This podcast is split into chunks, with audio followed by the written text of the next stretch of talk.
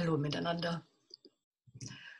Heute möchte ich wieder mal über eine Zugspitze sprechen in meinem Leben und vielleicht auch in deinem Leben. Und ich muss dir echt sagen, das ist eine, eine Geschichte, die mich total begeistert, die mir gerade in den letzten Tagen ähm, mega geholfen hat, als ich endlich diese, diese ähm, Zugspitze oder diese Fehleinschätzung aus dem Wort Gottes erkennen durfte.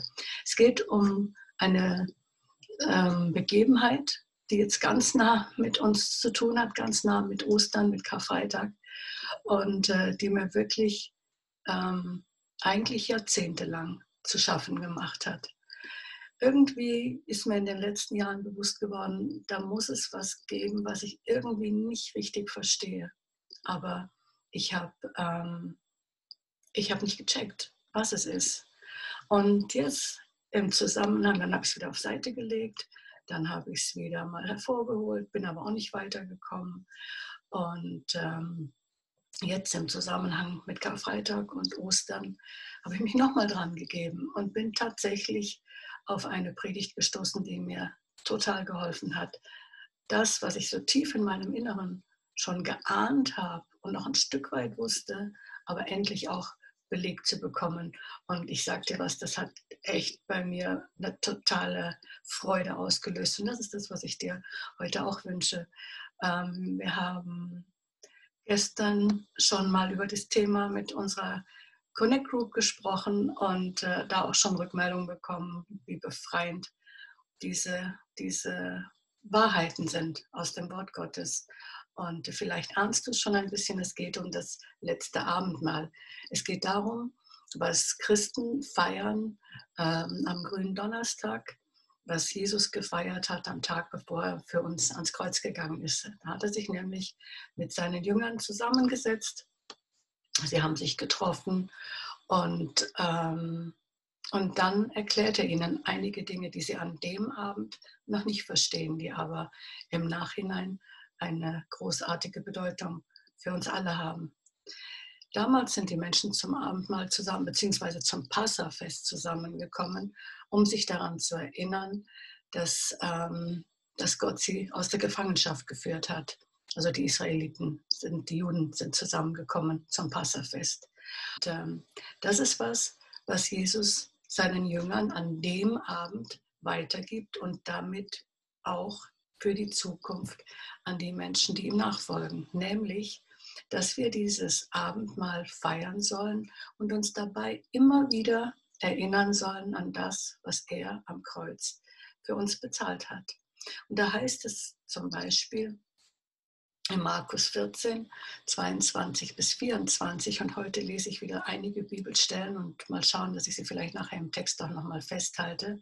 Da heißt es, im weiteren Verlauf des Essens nahm Jesus Brot, dankte, brach es in Stücke und gab es den Jüngern mit den Worten, nehmt, das ist mein Leib. Dann nahm er einen Becher mit Wein, sprach ein Dankgebet, gab ihn den Jüngern und sie tranken alle daraus und er sagte zu ihnen, das ist mein Blut, das Blut des Bundes, das für viele vergossen wird. Und da steckt so viel drin, das kann ich in dieser Kürze der Zeit jetzt gar nicht alles so vermitteln. Aber wichtig ist, dass du mal festhältst, das ist das Blut, das für viele vergossen wird. Und ähm, im Matthäusevangelium, im Kapitel 26 lesen wir im Vers 28, das Blut wird vergossen zur Vergebung der Sünden. Okay, also wir können daran sehen, dass das Blut vergossen wird, damit unsere oder dass Jesus sein Blut vergossen hat, damit unsere Sünden vergeben werden konnten und vergeben werden können. Daran sollen wir uns erinnern, wenn wir das Abendmahl feiern. Und ähm, wichtig ist, dass wir uns bewusst werden, was, was machen wir denn da einfach, was machen wir denn da eigentlich? Und äh, da gibt es eben diese Bibelstelle, von der ich ähm, vorhin gesagt habe, dass sie mir Not gemacht hat und vielleicht auch dir. Da heißt es nämlich, wer daher auf unwürdige Weise von dem Brot isst oder aus dem Becher des Herrn trinkt, der macht sich am Leib und am Blut des Herrn schuldig. Das finden wir im 1. Korinther im Kapitel 11 und äh, dort ab dem Versen 24, weil wenn wir weiterschauen, dann ähm, heißt es, dass wir, jetzt muss ich gerade noch mal ein bisschen runterscrollen, du siehst, heute bin ich sehr, bin ich sehr äh, mit Schriftstellen beschäftigt, aber das ist mega wichtig, damit wir wirklich verstehen, worum es geht beim Abendmahl. Da heißt es dann weiter im Vers 28, jeder prüfe sich selbst, bevor er vom Brot isst und aus dem Kelch trinkt. Und bei mir war das immer so, oh, jetzt muss ich mich prüfen, jetzt muss ich gucken, boah, habe ich noch irgendwo eine Sünde? Ist noch irgendwas, was, ähm, was dunkel ist in mir? Ist noch irgendwas, was ich vielleicht gestern, vorgestern, letzte Woche, letzten Monat, letztes Jahr irgendwann getan habe? Und äh, bin ich wirklich sündenfrei? Das, das hat mich wirklich beschäftigt. Und ich war bis vor kurzem auch so, dass es mir total wichtig war, dass diese Worte auch vor dem wir das Abendmahl nehmen, ähm, ausgesprochen werden, damit ja kein Mensch in die Gefahr kommt, das Abendmahl unwürdig zu nehmen und sich dann, so geht es nämlich weiter in den Versen 29 und 30, das heißt nämlich, da heißt es nämlich weiter, wer, wer isst und trinkt ohne zu unterscheiden, isst und trinkt sich selbst zu Gericht. Oh, das das ist das, was mir richtig Not gemacht hat und vielleicht auch dir. Und ich bin überzeugt davon, ganz vielen Christen. Ja, diese, diese Sorge, oh, wenn wir das Brot und den Wein unwürdig nehmen, wenn wir nicht alle Sünden erkannt haben, dann, äh, dann werden wir verurteilt. Und daraus folgt, nämlich einige Verse weiter, dass viele schon viel zu früh entschlafen sind, also gestorben sind oder krank und schwach geworden sind. Also so habe ich diese Bibelstelle früher verstanden. Und, ähm, und wenn es dir genauso geht, dann möchte ich einfach dir Mut machen, bleib dabei und lass dich echt befreien von den Zugspitzen. Und ähm, jetzt vielleicht mal wieder ein, ein Beispiel, das dir helfen kann, auch wenn es hinkt. Und dennoch hoffe ich, es bringt dir nahe, ähm, was es ausdrücken soll. Stell dir vor, ich habe eine Tochter, die ich sehr liebe. Und jetzt stell dir einfach mal vor, ich habe dieser Tochter, als sie so in der Pubertät war, ein Kleid genäht. Und ähm, dafür habe ich ganz, ganz viele Stunden ähm, verbracht, habe mir die Nächte um die Ohren geschlagen, auch wieder so ein Begriff, den in 200 Jahren wahrscheinlich keiner mehr versteht. Ähm, habe mir beim Nähen in die Finger gestochen, habe ähm, wirklich ja, hat mich ganz viel Anstrengung gekostet, hat mir ganz viel Mühe, hat mich ganz viel Mühe gekostet. Und endlich ist das Kleid fertig. Und dann kommt der Tag, an dem ich es meiner Tochter schenke. Und dann steht sie vor mir und sagt, Mama, das kann ich nicht annehmen. Das kann ich nicht annehmen. Das, das, ähm, nee, also das hat dich so viel gekostet. Das ist, na, das ist ja, also das, das tut mir ja so leid. Es tut mir so leid, was es dich gekostet hat. Ähm, na, das, ich kann es ich kann's nicht annehmen. Wie geht's dir dann oder wie geht's mir dann? Was denkst du? Macht, gibt meine Tochter der Arbeit, die ich mir gemacht habe, die Ehre? Wie würde sie meine Arbeit ehren? Sie würde meine Arbeit ehren, indem sie es freudestrahlend annimmt, indem sie es anzieht, indem sie begeistert darüber ist und sagt, boah Mama, das ist total schön und das ziehe ich gar nicht mehr aus, so ungefähr. Und sie geht raus und erzählt jedem, dass dieses Kleid von ihrer Mama gemacht wurde. Und das ist ungefähr so, wie gesagt, der Vergleich hinkt. Und dennoch, das ist ungefähr das, wie wir oftmals mit dem Abendmahl umgehen, mit dem umgehen, was Jesus für dich und mich am Kreuz bezahlt hat. Wir bleiben aufgrund unserer Erziehung, aufgrund dessen, was wir vielleicht gehört haben und auch falsch verstanden haben, stecken in, dem, in diesem qualvollen Tod, den Jesus für uns erlitten hat. Und erkennen nicht, welche Dimension dahinter steckt und was er uns damit schenkt und wie sehr wir ihn damit ehren, wenn wir erkennen, was er uns geschenkt hat und wenn wir das nach draußen tragen, wenn wir der Welt zeigen, wie wir frei geworden sind von dem, wofür er am Kreuz gestorben ist. Weil so heißt es in dem, genau in dem Vers 29 und 30, da heißt es eben, dass wir unterscheiden sollen, dass wir differenzieren wollen, sollen oder prüfen sollen, dieses oder bedenken sollen. Und das ist das, was eigentlich im Ursprungstext dahinter steht. Manche Bibeln übersetzen oder die Übersetzungen sind oft unterschiedlich zu diesem Thema. Da finden wir bei den einen, man prüfe sich oder man bedenke, aber der Ursprungswort ist unterscheiden und wir sollen dieses Wort unterscheiden meint differenzieren, unterscheiden zwischen zwei Dingen, zwischen zwei Dingen unterscheiden. Und ähm, ja, was unterscheiden wir beim Abendmahl? Wir unterscheiden Brot und Wein. Und ähm, wir haben vorhin gelesen, ganz am Anfang, der Wein steht für das Blut, das Jesus zu unserer Sündenvergebung vergossen hat. Und der Leib steht, oder das Brot steht für den Leib, der gebrochen wurde, gemäß Jesaja 53, ähm, gebrochen, indem Jesus, so heißt es, in seinem Leib alle Krankheit, alle Schmerzen, alle Gebrechen ans Kreuz getragen hat. Und weil wir das oft nicht checken, nicht unterscheiden, nicht differenzieren, nicht anerkennen, was Jesus da gemacht hat, warum und wofür wurde der Leib gebrochen, warum oder wofür ist das Blut Jesu vergossen worden.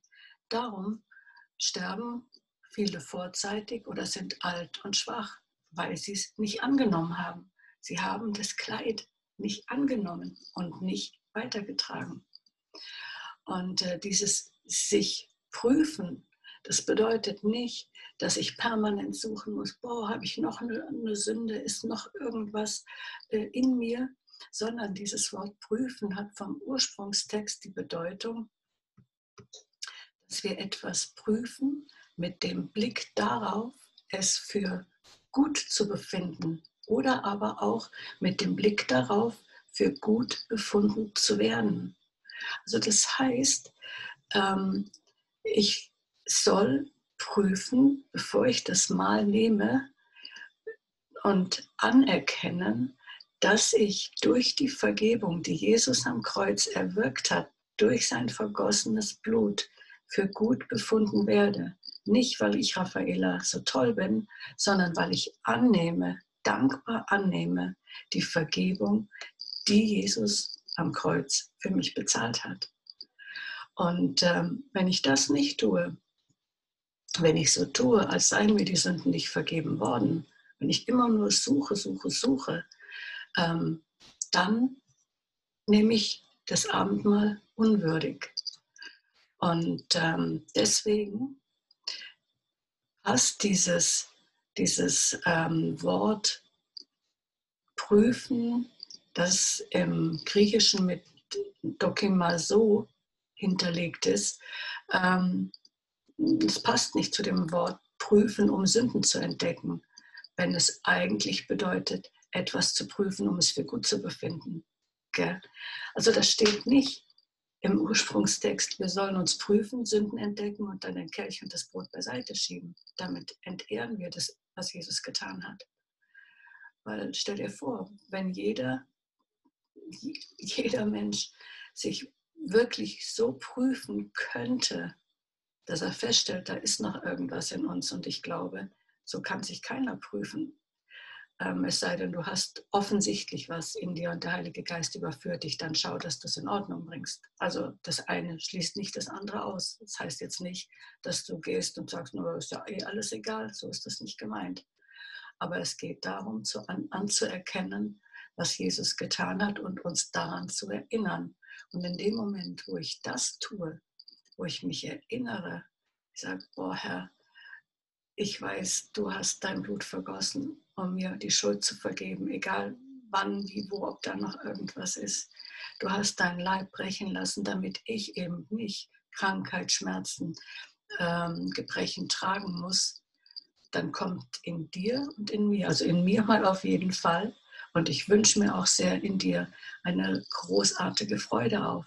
Und das ist es letztendlich, ähm, was, was Jesus am Kreuz erwirkt hat. Wir haben Grund zur Freude.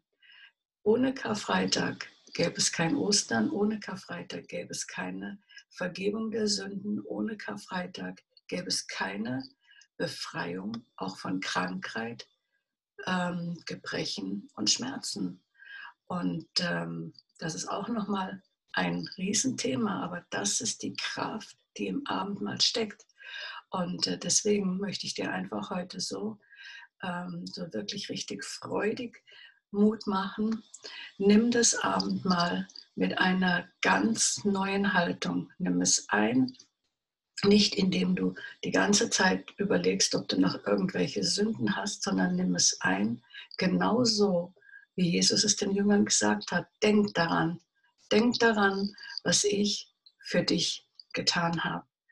Und äh, in dem Sinne wünsche ich dir, dass du Ostern vielleicht zum ersten Mal ähm, mit großer Freude und Dankbarkeit verbringst oder einfach mit noch mehr Freude und Dankbarkeit. Ich wünsche dir wirklich gesegnete Ostern, die Osterfreude, die dein Leben frei macht. Denn bleib nicht wie so viele Christen am Kreuz stehen, sondern geh mit Jesus durch. Er ist auferstanden. Und äh, weil er auferstanden ist, lebt er. Und weil er auferstanden ist, kannst doch du oder wirst doch. Also nun wünsche ich mir sehr, dass du ermutigt worden bist, dass du gesegnet worden bist, dass es dir gefallen hat. Und wenn irgendwas von diesen Dingen ähm, zutrifft, dann wäre es richtig mega cool, wenn du es teilst. Nie war Menschen segnen so einfach wie in der heutigen Zeit. Einfach liken, teilen, weitergeben, wenn du dir bei YouTube nicht unbedingt ein Konto anlegen willst, um das teilen zu können, dann kannst du, ein kleiner Trick, den ich früher verwendet habe, die URL einfach dir kopieren und in einer Mail weiter verschicken oder dir an WhatsApp schicken und über WhatsApp teilen. Also es gibt ganz viele Möglichkeiten, um gute Nachrichten in Zeiten wie diesen zu verbreiten. Wenn du mich unterstützen möchtest, findest du entweder unten im Text unter Mehr lesen etwas oder auch auf meiner Homepage www.raffaelaberger.de. Und äh, ein letzter Hinweis, vielleicht hast du schon mitbekommen, dass mein Mann und ich auch in Sachen Ehe unterwegs sind. Da findest du Informationen auf der Seite www.ehelebenchiemgau.de. Also, ich freue mich von dir zu hören, dich beim nächsten Mal wiederzusehen und wünsche dir bis dahin, bleib gesund, sei bewahrt und vor allem, hey, bleib ermutigt. Ciao.